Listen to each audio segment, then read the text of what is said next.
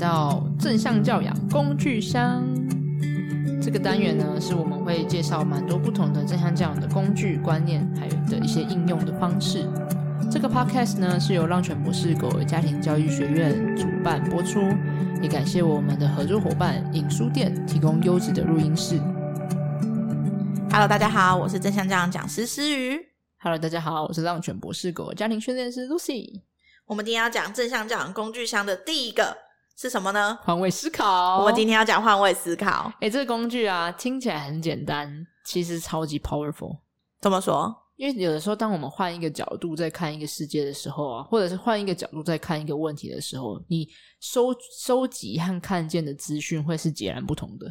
所以你现在讲的这个换位思考，指的是说那个角度是我我用狗狗的角度吗？它是一个角度，然后我们现在练习的大部分是狗的角度。但我的意思说，换位思考本身是换一个角度思考其实就算了。哦，就因为有的时候有可能，比如说我是跟我是换成你的角度，呃，对，或家人之间的冲突，有可能换成我的伴侣的角度，哦，然后或者我换成狗狗的角度，对，然后这个时候那个角度去看见的世界就会不一样，然后能够有对这个问题的理解程度是一个也会不一样，全新的诠释。然后，当我们今天用不同的角度去看的时候，嗯、那个资讯的收集就会完全不同。是，然后你因为资讯量和问题的角度的定义方式不一样，你的解法就截然不同。哦，其实那就会整个转变你的想法，是不是？我觉得可以算是吧，观念上，而且你不用完全，只要一点点转变，oh. 就会有很大的力量。我记得常常，我忘记是哪一个名人讲过的话，他就说，其实真正厉害的，并不是你的答案多强，而是你只要问对问题，哦，oh. 解法就呼之欲出。所以你问什么问题，就会得到什么解法。那我有个疑问，嗯、我们为什么需要做换位思考？就是要来能够可以理解。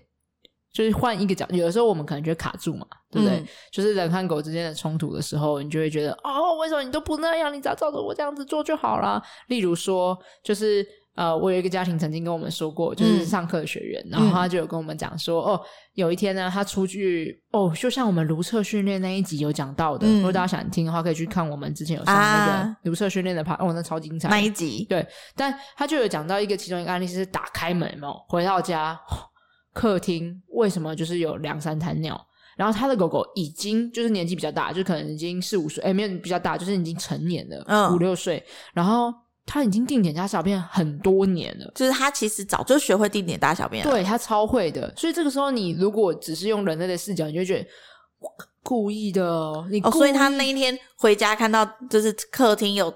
尿尿的时候，然后他就吓到，对，就是那个那个当下，你就会情绪起伏很大，你就想说，oh. 你这只狗是怎样怎样。就如果我们今天卡住了那个，这就是看待问题的角度嘛。哦，oh. 我就觉得他是故意要弄我的，所以这个时候是你的角度，对我我人类的角度，嗯，所以这时候我就会很很不爽，很没送，然后我就很多情绪很压起来，很想揍他。你早就会了，那为什么现在会在这里尿？对，想怎样？这样就是为什么要这样子？是不是我早上没有做到什么事情，你才这样做？对，然后这个角度就是直接是在。权力的斗争角度，就是一个谁要我要你要服从，你要听我的的那种状态。Oh. 对，那这时候我们就可能会看到的资讯，就是他用这种方式来可能激怒我啊，还是我是就是跟我之间的。那所以你开门就生气了吗？就很对啊，我觉得会很生气。哦，如果觉得他是故意的，你就会很生气，就很有可能会很生气。对啊，嗯、就是那个学那个学员方跟我们分享说，说是会会真的会很压起来，而且会。就是那，我觉得可能跟挫折和疲倦有关系。哦，是啊，想怎样？你可能已经累了一整天回家了。对，那换位思考就是，那如果我们现在切换到今天是狗狗的角度呢？然后去想一下，今今天如果我是狗，为什么我要做出这个行为？哦，然后就是进入到他的角色里面是，哎，如果我是狗的话，为什么要这样？然后所以，那就是其实你已经学会了，那为什么你会这样子做？对。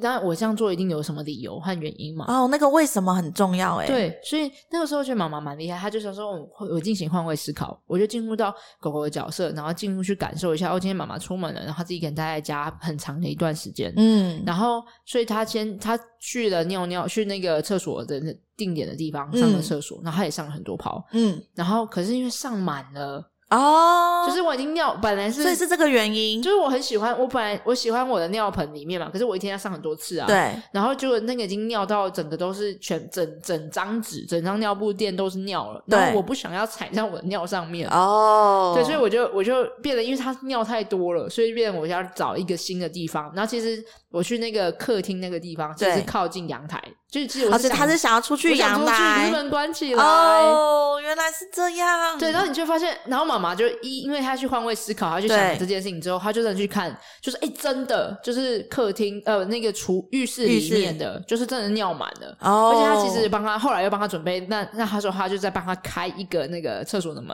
对，然后就解决这个问题，就只要再多给他一个另外一个上厕所的空间，对。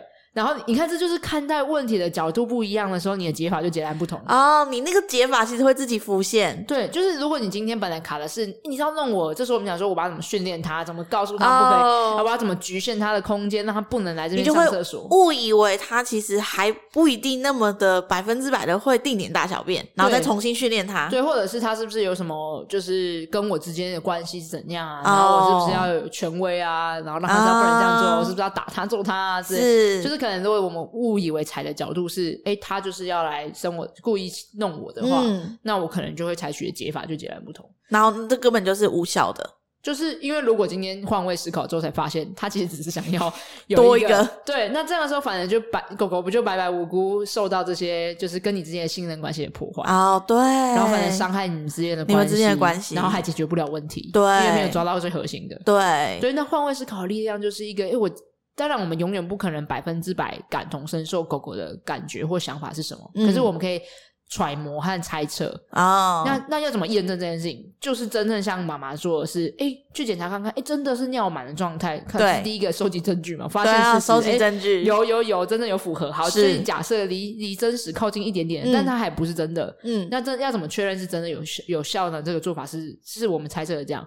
就是妈妈说开另外一个浴室啊，他去用他的换位思考去想到的那个解法，然后他去尝试这个解法，看这个解法是不是有效的，是吗？然后用那个实实际上的行动，然后就哎，他真的因为如此都不在客厅那边尿尿，而是去新的那个浴室尿尿，嗯，那问题就解决。那你所以这是他他就是接近。他就是找到那个真实了，对，然后你就可以回来回推，哦，对，原来这件事情代表他其实是尿满的，所以那个家长后来他就只是他在上班之前变成开他们家的两个厕所，对，然后他就解决解决这件事情，然后人和狗都很快乐，哦，就是人很轻松啊，因为你就是一样在厕所里面这样子亲，然后狗狗又不会需要就是因为尿满了没办法就要踩到自己的尿，所以他就不需要去客厅上厕所。我如果是那个家长的话，我会觉得我很懂我的狗狗，然后而且我很有能力，我。知道要怎么帮助他，嗯，然后我就会，我会觉得很开心，诶，嗯，就是我很享受在帮忙他的这件事情。我我觉得那个是一种，哦，我知道，对，我知道，他好像在跟我沟通，他在告诉我说，诶，你给我一个厕所不够哦。然后他在跟我沟通的同时，我也也懂他在跟我说的内容是什么。我觉得这个角度就是，我我相信你一定做这个行为背后是有些你想要说的话哦。然后所以家长的角色就是想办法去。理解和猜测出来他想要说，就是所以这个我就会说妈妈在。聆听啊、哦，对，他真的有在聆听狗狗在试图跟他说些什么，对，然后这个就会变得很有效沟通，而且这个很容很累积双方的信任感跟那个粘着度、啊。你看，如果今天我是狗狗，对，你采取第一个做法，你就突然惩罚我、打我、骂我，哦，我一定很挫折，而且我一定疏离你，就很无助啊。然后我就觉得你不懂我，超不懂的，就是、我都说了，你都不，你还不懂我。对，然后我就想，那为什么你说的我就要照做？可能就会更不想做这样子，但很权力斗争啊，超级。对，然后所以，然后所以就是，当你采取第二种做法的时候，就是看懂了，试图猜测狗狗要什么，你就觉得哎，很被理解。那个，嗯、你就觉得两个人之间人狗的关系会更靠近。嗯，就是我懂你，你懂我，然后对，我觉得我们中间会有很多粉红小泡泡哎。对啊，然后我就这让我想到还有另外一个家长也有提出很类似的案例。嗯，他就说，就是有一天他回到家的时候，然后呃，打开门就。臭臭的，就是，然后因为他那只狗是全室外上厕所的狗狗，哦，他不在家里上厕所，对，他不在家里上厕所，嗯，然后但他回家他就奇怪怎么有狗便便的味道，对，然后他就觉得很很很惊恐，就是看到哎怎么会地上对拖死。对 对，然后就是觉得很那个瞬间，你真的会突然很气，就是一个哎是怎样？然后那然后他的狗找过来，那边嘿嘿嘿嘿嘿。跟他嘿吗？对对啊，嘿。然后这时候你可能就觉得，哦，我已经要亲你便便，让我累一下就会很。你还在那边嘿？对，你想怎样？要求很多，你这是我欠你多少？我说上辈子这些人，就是你就很多情绪起来。对对。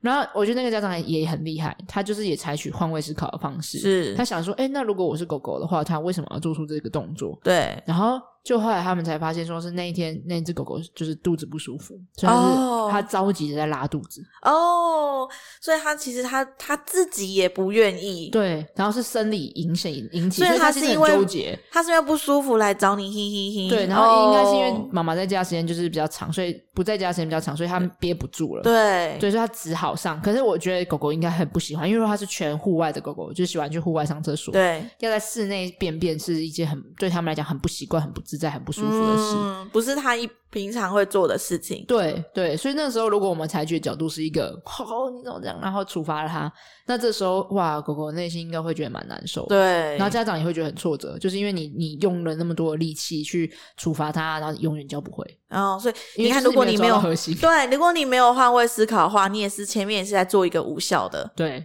因为你有可能就是会惩罚他，或者是对他就会觉得他怎么会这样子做，然后会有很多情绪上的的的的做法，然后可是他他就肚子痛啊，对啊，你就你如果发现是啊，这是肚子痛拉肚子，你就突然很心疼他。对，而且而且如果你是不理解他的状态，你没有换位思考去理解他的的话，你你用刚刚我说的那个方式，他那个肚子痛还是存在，所以他会继续拉，嗯，然后你就会又继续被被被冲击，就是说。为什么又大了？对，那你就会更不爽。然后，因为因为那个不理解，你就会因为我不理解他为什么要这样子做，然后我就会觉得，就是因为没有靠近，没有去理解他，所以你就会更。不开心，他的结果，oh. 你就 focus 在结果哦，对，就是他做了什么，对他做什么，你都会很不爽，对，而不是他为什么做，就是因为我们没有看到那个 why，我们只是 focus 在你做了什么，做了什么，然后造成影响到了我什么，然后跟伤害或者是造成了什么困扰，是，所以我们就一直很 focus 在困扰，然后就很想要消灭这些行为。啊，oh. 但其实是我们可能没有看见他背后狗狗要做出这个行为，一定有更核心的需求也好啊，情绪也好，或是一些很关键的一些脉络和讯息想要传递给我们。所以他呃，经过换位思考之后，然后发现他是因为他身体不舒服，然后他当然就带他去看医生了。对啊，然后就就就迎刃而解就好，就可以理解吧，就默默清掉。这时候你你你就不会觉得是。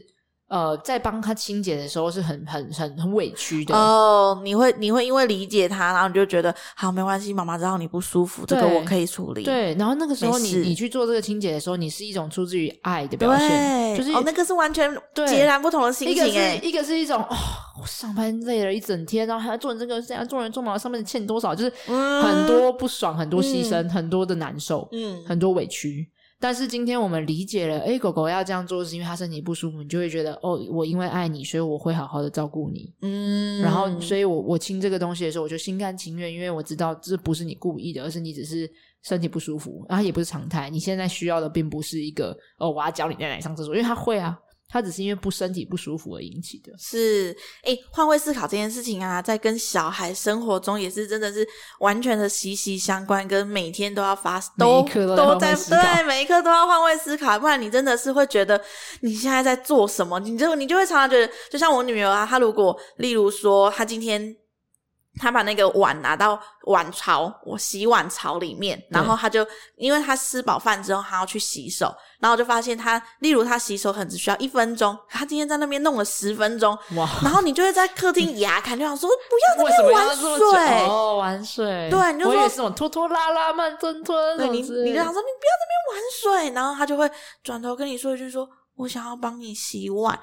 哦，我误会你了。所以他那十分钟是在洗除了他自己以外的碗。对，他想要帮忙洗碗，他只是想要帮忙洗碗，他还会跟你看，会给你看，说你看我洗了你的碗。哇，这真的是有理解没理解，真的是对差很多哎。不然你就会噼里啪啦，对啊，你就骂下去之后，你你小孩再也死都不做家事。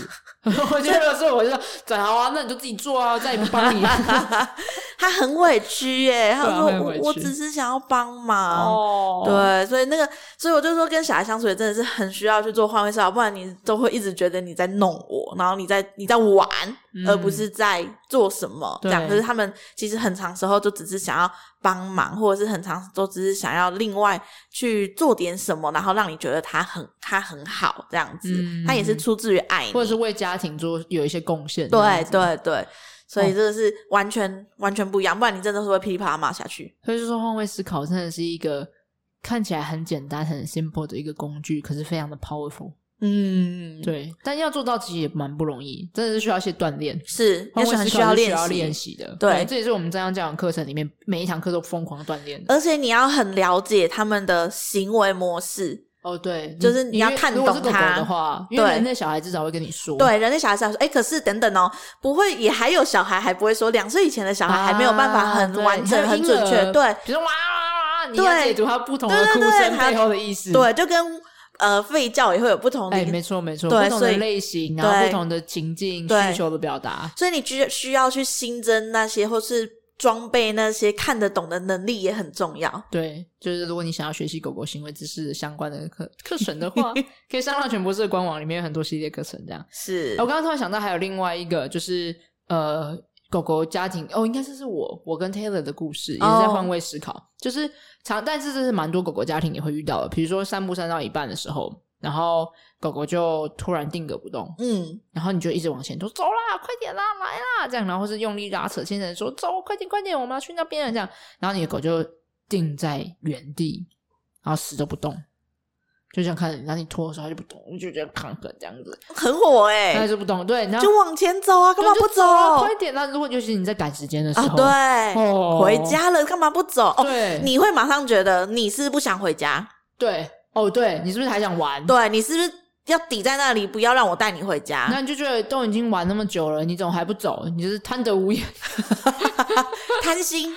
对，然后或者是就会觉得说，哎、欸，你是长怎样？我叫你回来，你干嘛不回来？嗯、然后是什么无法无天了，翅膀长硬了，就开始陷入权力斗争。是、欸，突然发现不理解这件事情很容易陷入权权力斗争。对，所以就很像有一种我要你听我的，但我不要，然后他们两个就会开始抗衡这样子。对，然后反正就 Taylor 有一次就是小时候，也不是小时候，我。五六年前，他也不小，那时候应该三十岁。嗯嗯嗯，对。然后那时候就是突然就我才刚领养他没多久嘛，然后我就牵着他，然后就死都不走，我就真的很牙气啊，你知道，我就叫过来过来过来这样。然后后来我才意识到，就我就好，我就停下来，因为没我没辙嘛，所以我就练习想象，他如果 Taylor 为什么要这样做，他到底想在想些什么这样，嗯、然后就试着去揣摩，如果我是他的话，嗯，我可能在想些什么这样，嗯。那我我有想过一些可能性，比如说后面有什么好玩的东西啊，他还想去啊，就有这个可能性嘛。对，但我那一天就觉得，哎，没有，我没有这个东西，这样子。嗯，然后说，哎，还是是不是他有什么他害怕的东西，他不想前进？嗯，然后我就看看看，我说啊，是什么？水沟盖啊，所以他不敢通过水沟盖。对他，他会怕那个一个洞一个洞一个洞，那个你知道有一种网格的直直的，然后就铁铁的，然后横横的，就是。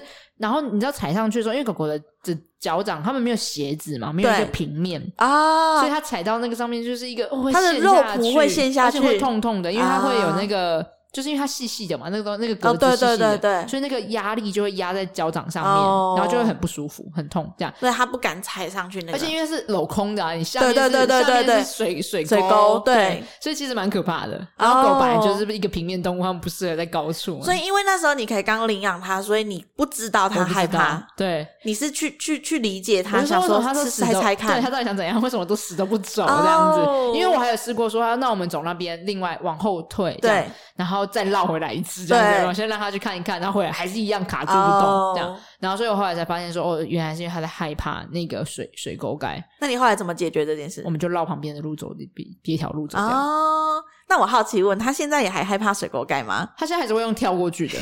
对，就是我们没有刻意要去，我们没有做任何练习要让他克服，因为我觉得没有必要啊。对，是没有必要，就绕过去就好了，跳过去就好了。哦，其实这也还蛮尊重他的啊，就尊重他害怕那个东西。对，虽然说我们之前曾经有一次去，就是你知道八卦山上，嗯，然后有一个那个天天梯，嗯，我知道天梯，然后那个全部都是那个才，就是全部都是那个一个网格网格网格网格。可是我觉得有趣的事情是，就我从来没有带他去克服这件事情。对，今天我们要去散步，那就是我们那时候全部人就一起去上面天梯嘛，然后他就跟着我们一起走。对。他还去练习去克服它哦，但你却看到很好笑，就是他他整只狗狗就是他把脚掌张的超大，就是你很像把那个往就是稳住自己。对，你这样我说人家八只八爪怪，就是炸，然后张很大，然后身体很走很慢，就是一只脚、uh, 一只脚一只脚。那他是是身体会压很低，有一点点匍匐，对对对。然后这样一只脚一只脚一只脚，就看就是有点好笑，有点心疼啊。嗯。但你就会发现，他就算没有去克服这些恐惧，但情境遇到，他还是长出能力去慢慢面对和克服它。他有那个勇气去尝试，对，虽然说他还是有点害怕，可是他有勇气去尝试，因为他被尊重，平常不用刻意去面对，或者是被强迫要去面对这件事情，所以他就知道哦，我我他我的感觉是可以被被尊重的。对，那遇到这个状态的时候，就是一个哎，我们就是得去啊。对，那这时候他就会学会，他可能也愿意配合对我们的行程，对，他也想去看看之类的。哦，哎，这也让我想到是，他也发现，就是他知道你会尊重他，然后他也知道，就算他有点害怕，所以他应该走的有。点慢，你会等他，嗯、你也不会催促他，对，对，因为你会尊重他，因为你你理解他害怕这个东西，所以你不会去。去催他，还是会跟他说一说，这有什么好怕的？对对，快点，你快点，很你走很慢，干嘛吗？对对，你在干嘛？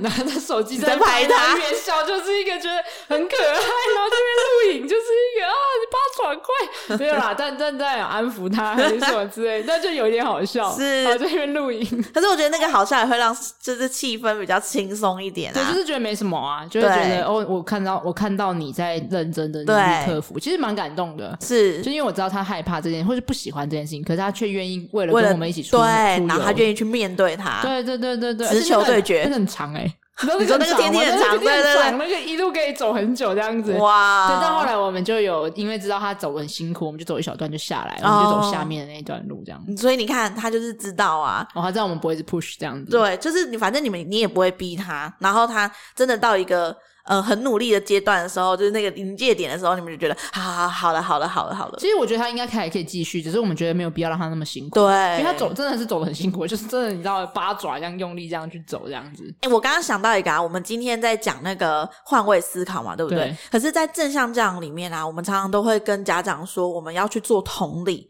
不管是同理狗狗、同理小孩，他跟他跟换位思考是一样的事情吗？我觉得其实是类似的，对不对？对，他就是同理心，就是你。去走进，其实就是换位思考。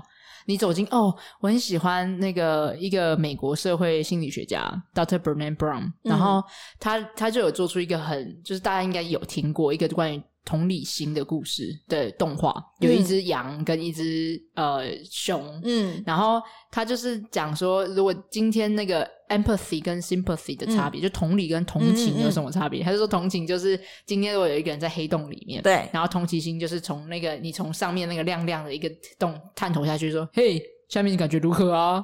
你要不要吃点什么东西啊？这种这叫同情心，uh, uh, 就是你其实是在高高在上的看着下面，uh, 就说：“哎，你需要什么来给你这样子。” uh, 但同理心是你从高高上面的那个洞一路从梯子上面爬下来，uh, 然后跟他一起待在洞里面，很黑暗，就说：“哦。”我知道这里很暗，我会陪你。对，但我可以陪你，我陪你一起在这里。哦，然后我也不知道该怎么办，但我想要跟你，我感受到你感受到的。所以同情是有位阶的，同理是平等的。就是我觉得同理很比较靠近，嗯，就你就在我旁边，就在你就在，就是你可能不一定要有解法，但你就是感受到我感受到的。哦，不一定要有解法，这件事情也很重要。诶，我先我先感受到你感受到的。然后我们先彼此之间靠近，那那需不需要有解法？其实是下一步要不要做再来说。对啊，可是先靠近才是是最重要的。其实就是我觉得，尤其是高度社会性的动物，光是我们感受到归属感和连接，还有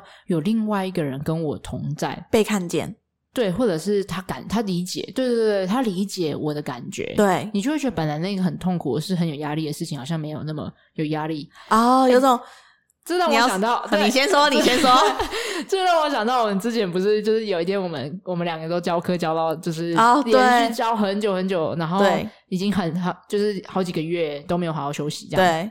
然后有一次，我们就两个很惨，终于休息的隔天，对，就是哎，真的是隔天。对，终于休息上，欸、我也没有休息，我那两天继续教狗狗。我有休息，我有休息。对，然后我去教狗狗课程的时候，我真的是经痛痛到，就是直接在路上。痛到倒那边一个小时，然后一直吐，一直吐，一直吐，一直吐，在路边，路边。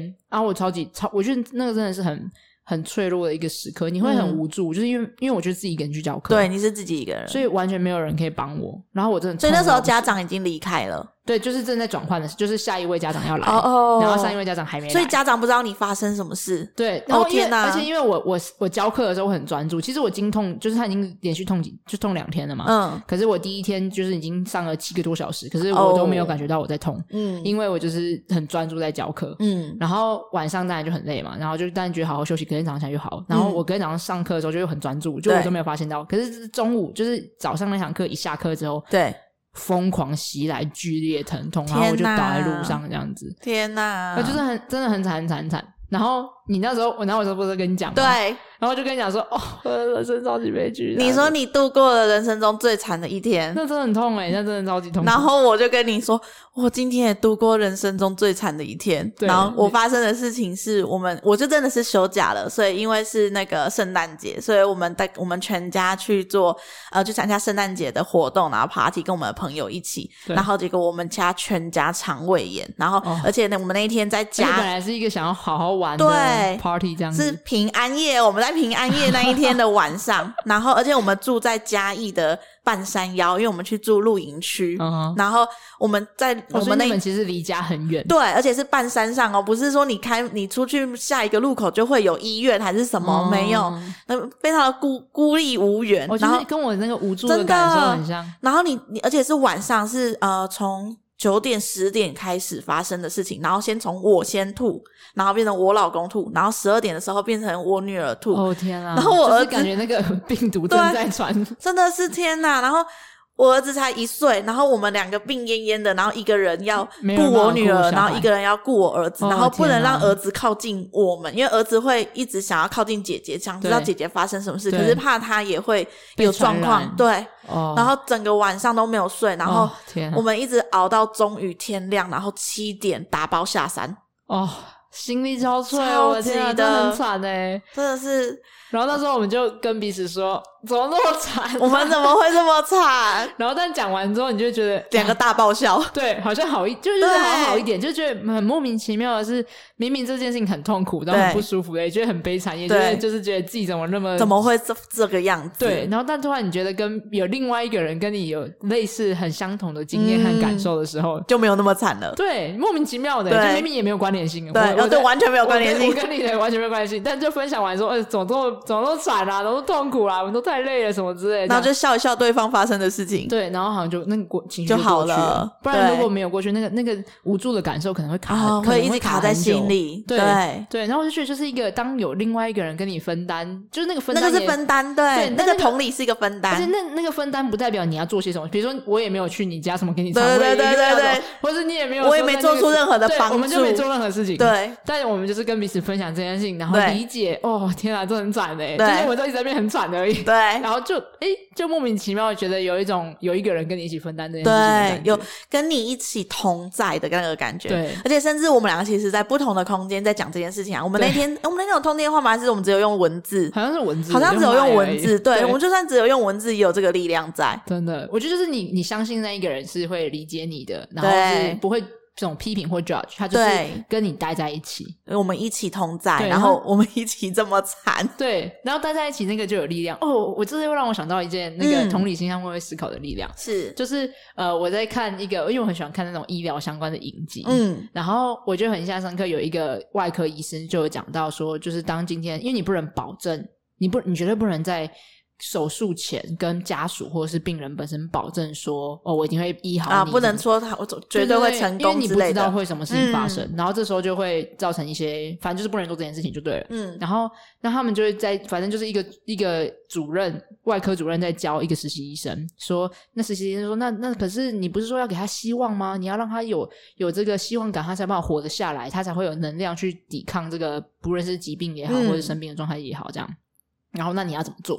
然后那个医生讲，我觉得超有智慧，他就说你就需要 be there，、oh. 就是你在你在手术前你就在那边，然后聆听他的感觉，你、嗯、你感你让他知道他的感觉你知道，嗯，然后就是你你懂他，你理解他的感觉会是什么，嗯，然后当进进行手术，手术起床的时候，你也在那啊，你也 be there，然后你就在场，然后去感受说，哦，我知道你现在的感觉是什么，就是感同身受，这就有巨大的力量，对他本对患病患本身就已经有很大的力量了，因为你会知道这个医生懂我啊，啊。你，你会觉得这个医生理解我现在的痛和我的不舒服和我的渴望和我的我的期望会是什么，对。你不用做出任何的保证，但你的存在就会让人觉得就足够有力量了，超有力量的哎。然后那个就是靠近的力量，对。然后因为你你就是懂那个懂，就不是一个说哦，我就说医好你啊，怎样就那你就会觉得很高高在上。对。可是你没办法做出任何，因为你不知道事情怎么发生。可是你就是在场感受到他的感觉，然后那种心就非常非常的靠近。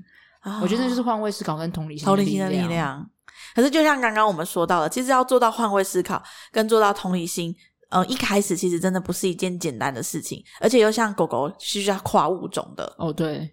我觉得跨物种其实某种程度上跟比跟小孩互动更难一点。点，而且狗狗因为沟通的关系，因为就像刚刚说的，小孩虽然说呃两岁前的小孩不会讲话，可是两岁后的小孩其实就真的会开始用语言上表达自己，那其实就会比较少的需要去猜或者是需要去尝试。可是狗狗比较难的是，你真的你要看懂之外，你还要猜，然后还要去尝试之后才会知道，对，还要验证，因为你猜子可能是你自己的想法而已，不见得是你的狗真的这样想。有时候。我们自己会很多投射，比如说哦，有一种人叫做妈妈觉得你很这样、对，所以我们就要避免这件事情，就会变成是我们需要确实要努力换位思考。如果想想看，如果我是狗，会有什么感觉和想法？那这些是有价值的，对，就是因为它让我们可以有更多的。呃，猜测的可能性。嗯、那如果我们今天掌握更多的狗狗相关的知识，比如说了解看着狗狗狗的肢体语言，嗯，代表什么意思？了解这个物种的一些需求，对，因为我们知道它可能会有哪些想要和需要。对，那这时候我们的那个知识库就可以帮助我们有更多的那些去猜的越精准，然后你的猜测就会变得比较准确，对，或是多元，就是、啊、哦，我想到更多可能性，就哦，比如说像如果今天你没有想到说狗狗可能会因为。尿到那个尿布垫满了，你就就不想尿，就不尿了。那这样子的情况下，你就很难猜到有这个可能性啊。对，所以你有越多了解狗狗的知识库的时候，你就越能够有多元可能性的猜测。嗯。那猜完之后，你还有一些工具去验证它。然后验证完，你就会知道，而且这个这个 data 知识库会越来越精确，嗯，对，因为你会一次一次跟狗狗尝试，你就啊，你从经验中的累积，对，然后你就知道很多这样会说到后期，你就会觉得，哎呀，一个眼神，一个动作，我就知道就懂了，对。那但是是前面花了很多经验在堆叠和累积的，这是真正去理解狗狗，所以我们就会讲说，正常讲的是一个倒吃甘蔗的教育，是。是，前面确实要花很多力气和努力，对，你去想的，像刚才那些其实是有需要经过一些思考和动脑的。但是当你越来越知道这件事情之后，你未来后面就是一个哦，超级流畅、超级有默契。所以这也让我想到了说，当我们一开始在尝试做换位思考，或者是尝试在做同理心的那个猜测狗狗的想法的时候，我相信一开始家长在做这件事情的时候，一定会觉得有点挫折，因为他他会有。猜错的可能嘛？对，或者是验证的时候发现啊，不是这个耶。对对，所以那个挫折感其实一定会有的，是不是？对，我觉得多多少少会，因为就在学习一个新的技能。嗯、那我觉得，如果就是大家当然也可以自己慢慢的练习。嗯、那如果你想要有一群人可以陪着你一起练功，然后一起去诶拓展可能性，因为别人可能会看见你没看到的视角。然后别人可能有类似曾经有做过的经验，嗯、然后你也有可能你有的经验可以帮助其他人，它就会是一个集体智慧啊，互相堆叠。